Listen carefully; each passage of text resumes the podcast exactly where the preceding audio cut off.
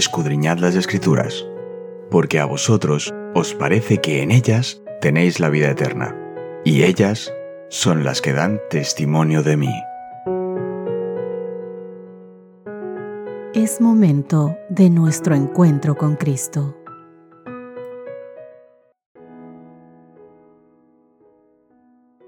Hola, hola, ¿qué tal queridos amigos? Qué gusto poder encontrarme con todos ustedes. Bienvenidos una vez más a nuestro espacio dedicado para el estudio de la Biblia. Soy Cristina Rosas. Te mando un abrazo súper fuerte, súper grande. Que Dios se encuentre en todos los momentos de tu vida. Es mi deseo y oración y el de todo este ministerio. Hoy nuestro título de estudio es Palabras llenas de gracia que unifican. Quizás el título de hoy es realmente importante. Muchas veces pensamos que el decir lo que sentimos es muy importante. No quedarse con nada y muchas veces confundimos con sinceridad aquello que realmente es imprudencia, que no edifica, sino que arruina la vida de otras personas. El estudio de hoy nos va a ayudar a identificar ¿Cómo es que debemos decir las cosas a los demás para, en lugar de socavar la vida de una persona, más bien ayudarla a levantarse, a entender, a razonar, haciendo las cosas desde el punto de vista que Dios quiere que lo hagamos? Por eso es que el título de hoy es muy importante en nuestras vidas. Palabras llenas de gracia que unifican. Pero antes de continuar con nuestro estudio de hoy, Vamos a echarle un repaso a lo que es nuestro texto base de esta semana, aquel que dirige todo nuestro estudio. Efesios capítulo 4 versos 22 al 24. Acerca de la pasada manera de vivir, despójense del hombre viejo, viciado por sus deseos engañosos. Renueven la actitud de su mente y vístanse del nuevo hombre, creado para ser semejante a Dios en justicia y en santidad de la verdad. Cuán importante, mi querido amigo, es que a través del estudio vayamos viendo que el Señor nos pide realmente una vida renovada, una vida distinta, una vida nueva. Vamos a buscar para empezar el estudio de esta mañana Efesios capítulo 4 versos 25 al 29. Queridos amigos, vamos a ver a través del estudio de este pequeño trozo de la Biblia qué consejos da Pablo con respecto al uso de la palabra entre los creyentes y veamos entre medias de ellos cuáles son los más importantes para ti en este momento. La palabra del Señor dice, por lo cual, desechando la mentira, hablad verdad cada uno con su prójimo, porque somos miembros los unos de los otros. Airaos, pero no pequéis. No se ponga el sol sobre vuestro enojo, ni deis lugar al diablo. El que hurtaba, no hurte más, sino trabaje, haciendo con sus manos lo que es bueno, para que tenga que compartir con el que padece necesidad. Ninguna palabra corrompida salga de vuestra boca, sino la que sea buena para la necesaria edificación, a fin de dar gracia a los oyentes. Leamos también los versos del 30 al 32. Y no contristéis al Espíritu Santo de Dios con el cual fuisteis sellados para el día de la redención. Quítense de vosotros toda amargura, enojo, ira, gritería y maledicencia, y toda malicia. Antes sed benignos unos con otros, misericordiosos, perdonándoos unos a otros, como Dios también os perdonó a vosotros en Cristo. Queridos amigos, repetidamente Pablo utiliza una estructura interesante en Efesios capítulo 4, desde el verso 25 al 32, que se ilustra en Efesios capítulo 4, verso 25. Da un mandato negativo, dice, desechen la mentira. Y a continuación un mandato positivo, hablen la verdad cada uno con su prójimo. Y luego utiliza una justificación, porque somos miembros los unos de los otros, lo que parece indicar porque somos miembros de un cuerpo y por lo tanto estamos relacionados entre nosotros como parte de ese único cuerpo. La exhortación de Pablo de hablen la verdad no es solamente una invitación a confrontar a otros miembros de la Iglesia, recitándole los hechos con torpeza, lo que hablábamos al principio, decir la verdad simplemente de la manera que querramos por el hecho de ser la verdad. Pablo aquí alude a Zacarías capítulo 8 verso 16, que exhorta a hablar la verdad como forma de fomentar la paz. Ahí el kit del asunto. Zacarías capítulo 8 verso 16 dice, Estas son las cosas que habéis de hacer. Hablad la verdad cada cual con su prójimo. Juzgad según la verdad y lo conducente a la paz en vuestras puertas. No es simplemente soltar palabras vacías y huecas, es darle un sentido, algo que haga que la otra persona pueda razonar lo malo que está haciendo, pero que no acabemos, disparemos, acribillemos su alma, alejándola de Dios. Dado que en Efesios capítulo 4, verso 31 Pablo dice, Quítense de vosotros toda amargura, enojo, ira, gritería y maledicencia y toda malicia. Pablo está desterrando la ira y las expresiones de enojo. Sus palabras en Efesios capítulo 4 verso 26, cuando dice airaos pero no pequéis, y no se ponga el sol sobre vuestro enojo, no permiten ejercer la ira dentro de la congregación sino más bien Pablo admite la posibilidad de la ira, al tiempo que limita su expresión con el sentido.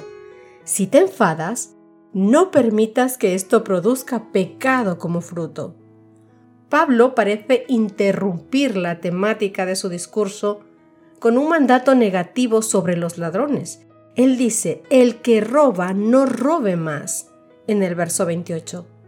Positivamente, que el ladrón trabaje, dice, y haga algo útil con sus manos en el verso 28.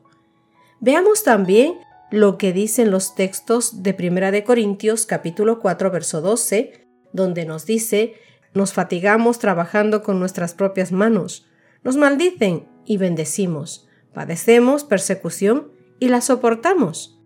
Primera de Tesalonicenses capítulo 4 verso 11 dice, y que procuréis tener tranquilidad y ocuparos en vuestros negocios y trabajar con vuestras manos de la manera que os hemos mandado. En estos textos vemos que se fundamentan lo siguiente. Para tener con qué ayudar al necesitado, como dice Efesios capítulo 4 verso 18, debemos trabajar, ocupar nuestras manos en algo que sea de bendición para nosotros y para los que nos rodean. Quizá Pablo incluye aquí esta palabra acerca de los ladrones debido a la conexión entre el robo y el discurso engañoso, quizás como lo ilustra la historia de Ananías y Zafira, que la encuentras en el libro de Hechos, el capítulo 5, versos 1 al 11. La fe de Pablo por el poder transformador de Cristo es tan fuerte que imagina a los ladrones convirtiéndose en benefactores. Luego, queridos amigos, Pablo ordena, ninguna palabra mala salga de tu boca. Efesios 4:29. ¿Qué describe la palabra destructiva que irrefrenablemente se abre paso hasta los labios para hacer su obra dañina, en lugar de ayudar a un alma. De manera positiva, Pablo imagina que cualquier expresión negativa no solo se detiene, sino además se reemplaza por una declaración que muestra tres criterios. Y con esto quédate muy grabado en tu corazón. Para cada vez que trates de hablar con otro hermano, familiar, amigo, persona con la que trabajas, un compañero, por ejemplo, todo lo que digas que quieras enseñar o redarguir a otra persona, que vaya bajo estos tres criterios que te ayudarán a que tus palabras sean como una manzana de plata que ayude a edificar a otros y no a arruinar su vida. Escucha con atención. Primero, la palabra que salga de tu boca debe ser buena para edificar a otros. Segundo, tiene que ser una palabra oportuna. Y tercero, tiene que ser una palabra de gracia a los oyentes. Efesios capítulo 4, verso 29 dice claramente, ninguna palabra corrompida salga de tu boca, sino la que sea buena para la necesaria edificación, a fin de dar gracia a los oyentes. Ojalá, ojalá, queridos amigos, todas, todas, todas, todas, nuestras palabras puedan ser así. Jesús fue nuestro mayor ejemplo, no solo en su pureza sin mancha, sino también en su paciencia, en su amabilidad y en su disposición servicial. Su vida es una ilustración de la cortesía verdadera. Él, mis queridos amigos, siempre tenía una mirada bondadosa y una palabra de consuelo para los menesterosos y para los oprimidos. Al ver a hombres cansados, obligados a llevar pesadas cargas, él compartía estas con ellos mientras le repetía las lecciones que habían aprendido de la naturaleza acerca del amor y de la bondad de Dios. Trataba de inspirar esperanza a los más toscos y a los menos promisorios, presentándoles la seguridad de que podrían llegar a poseer un carácter que los revelaría como hijos de Dios. Querido amigo, la religión de Jesús ablanda cuanto haya de duro y brusco en el genio, en el carácter, y suaviza lo tosco y lo violento de los modales. Hace amables las palabras y atrayente el porte. Aprendamos, aprendamos de Cristo a combinar un alto sentido de la pureza e integridad con una disposición alegre. Un cristiano bondadoso y cortés es el argumento más poderoso que se pueda presentar a favor del cristianismo. Siempre te digo esto, nuestro cristianismo no debe ser nominal, debe ser práctico, debe ser verdadero. Las palabras bondadosas son como el rocío y suaves como lluvia para el alma. La escritura dice de Cristo que la gracia fue derramada en sus labios para que supiese hablar en sazón palabras alcanzado. Isaías capítulo 50, verso 4. Y el Señor, mi querido amigo, nos recomienda a ti y a mí, sean vuestras palabras siempre, no dice algunas veces, dice siempre con gracia, para que dé gracia a los oyentes. Querido amigo, que el Señor nos moldee nuestros corazones, nuestra mente, que todo lo que salga de nuestra boca sea para edificación de nuestros hermanos y de todo su pueblo. ¿Qué te parece si terminamos nuestro estudio de hoy con una oración pidiéndole justamente eso a nuestro Señor, que cambie nuestra manera tosca de ser, quizás las palabras erróneas, imprudentes que muchas veces salen de nuestra boca, guiadas solamente por la ira incontrolada de nuestra parte. Unámonos en oración. Querido Señor que estás en los cielos, te agradecemos tanto, Dios mío, tu bendición, tu ayuda, tu enseñanza, porque querido Dios, todas las cosas siempre llegan, no tarda mucho, no, no tarda más que un trimestre la contestación a las oraciones, Dios mío, de todos tus hijos a través de este estudio de tu palabra. Padre Santo, lo más difícil, creo yo, de dominar muchas veces es el carácter. Pero tú, Papito Dios, nos llamas a que lo dominemos. Igual que al estómago, igual que a muchas cosas, que dominemos lo que la boca dice, que muchas veces, Dios mío, Tú mejor que nadie es un arma que descarga balas terribles que matan a nuestros semejantes. No necesitamos, Dios mío, realmente un arma de fuego para destruir la vida. Muchas veces con la boca terminamos de hundir, de acabar con la vida de alguien. Pero Dios mío, en este momento, te ruego por todos nosotros, tu pueblo, que somos tus hijos, que te hemos conocido.